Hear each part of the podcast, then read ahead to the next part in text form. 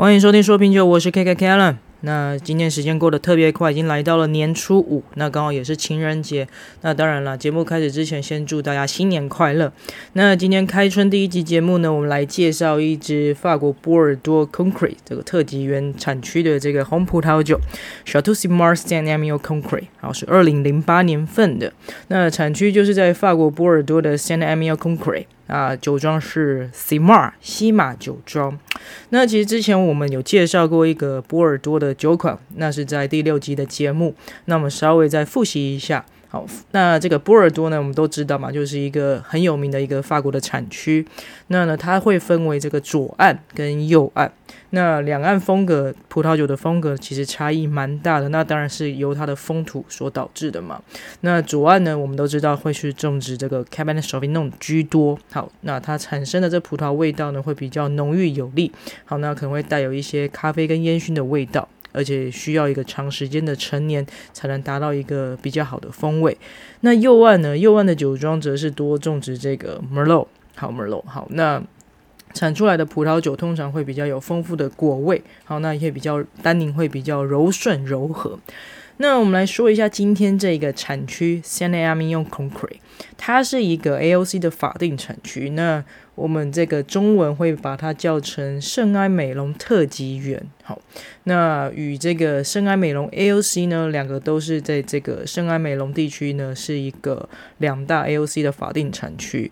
那这两个 AOC 产区它享有相同的产区的范围，但是呢，如果你要在一款酒上面将这个产区啊标注有这个 Saint Saint Emil Concret AOC 的话呢，你要呢需要遵循更严格的种植跟酿造的规定，所以呢也可以说啊，我们这个 Saint-Emilion Concret 这个产区呢被视为圣埃美隆优级的产区。OK，好，那来再来我们来说一下这个酒庄。今天这个 Simard 酒庄它其实是一个波尔多名庄 Ausson 家族出品的。那这个 chateaubsen 它这个欧颂堡啊，它是以诗人歌颂为名，所以会有一个诗人之酒之称。好，那他早在十八世纪初呢，就开始这个做这个葡萄的种植。那风土条件上是多石灰岩地形，那风格会非常的细致优雅。那在这个石灰岩的洞里啊，除除的这个酒室啊，它更是一个酿造酿造一个好的葡萄酒的一个天然宝藏。那今天这个 Simard 酒庄啊，西马酒庄，好，它的庄主 Ocean 呢，是是由这个庄主 Ocean。由这个 Ocean 的庄主 Alan Woodier 买下来的，他以入选 Saint-Emilion 的特级酒庄为目标。好，那在一八七零年的时候呢，这一大片的土地，它本来是由这个 Simar 伯爵所拥有的。那这个酒庄呢，它也是用 Simar 这个名字来命名。那这个葡萄田呢，它是在这个圣埃美伦的外围郊区被。一些特级园的这个酒庄围绕，那风土特色上就呈现像有石灰岩、砂边石跟一些小碎石这些特性啊，它迫使这些葡萄藤呢，它必须往更往这个下层的泥土里面去，尽量找这个深层的水源。所以呢，在这样的一个条件下面，会让它的葡萄风味呢更为复杂而有层次。那在波尔多来说呢，大部分的酒庄啊，它会把这个酒存放五六年之后才会上市。好，那。但是呢，这又牵扯到你的这个储藏的空间跟资金的问题有没有足够？那也跟波尔多它的这个预售的制度呢格格不入。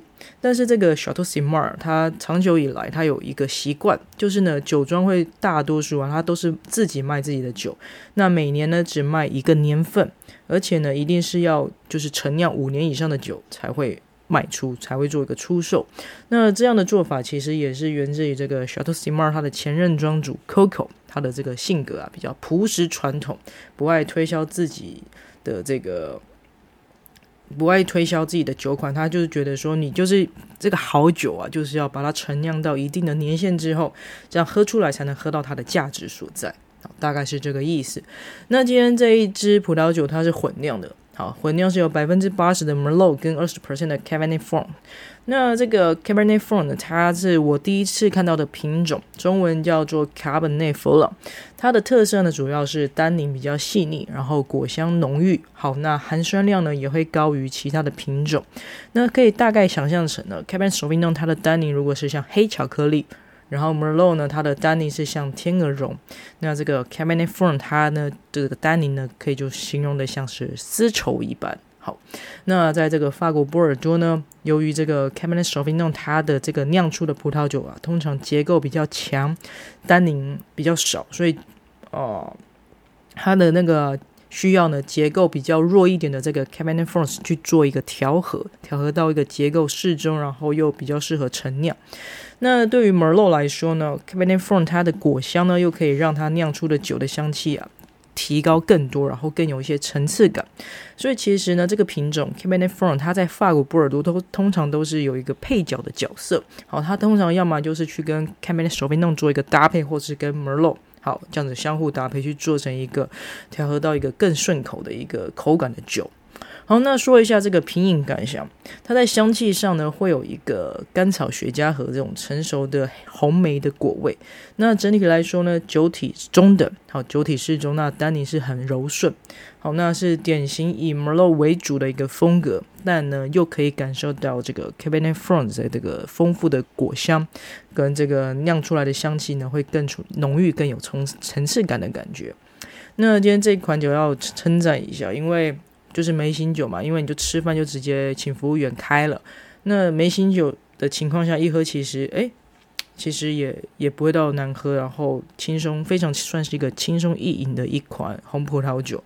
然后我查了一下，因为这款是二零零八年的嘛，那 Cymarra 这是二零零八年这个混酿红酒，其实相较可能在久一点的缘分来年份来说的话，它是更更简单易饮的一款酒款。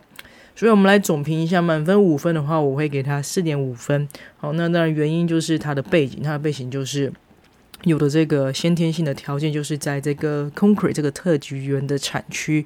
然后重点是它喝出来的感觉又不会给人那种压力很大，就是你一定要好像是要要醒酒，然后好像有个重责大任那种感觉。你就是很简单轻松饮，然后这个很柔顺的一款酒，就是如果不是懂。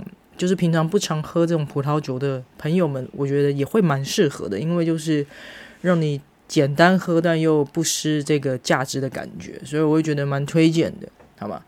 好，那最后要强调一下，本人的评分仅供参考，禁止酒驾，未满十八岁禁止饮酒。今天的节目先到这边喽，新年快乐，拜拜。